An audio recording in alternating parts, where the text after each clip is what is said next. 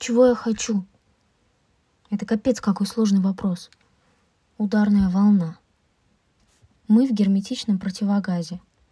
В слепой зоне камер, на лестничной клетке. В рамках воспитательной программы с отсроченным стартом.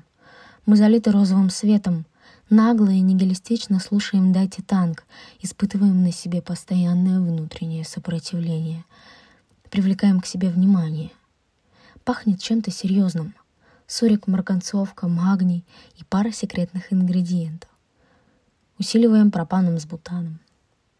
Хорошо горит. Это как тушить дешевую сигарету, а чувствительное запястье запахом молока, потому что нужны зрители. Вам нужны зрители? Так хочется быть заметным, так хочется быть лучшим. Но ведь второе место намного лучше первого. С ним жить интереснее.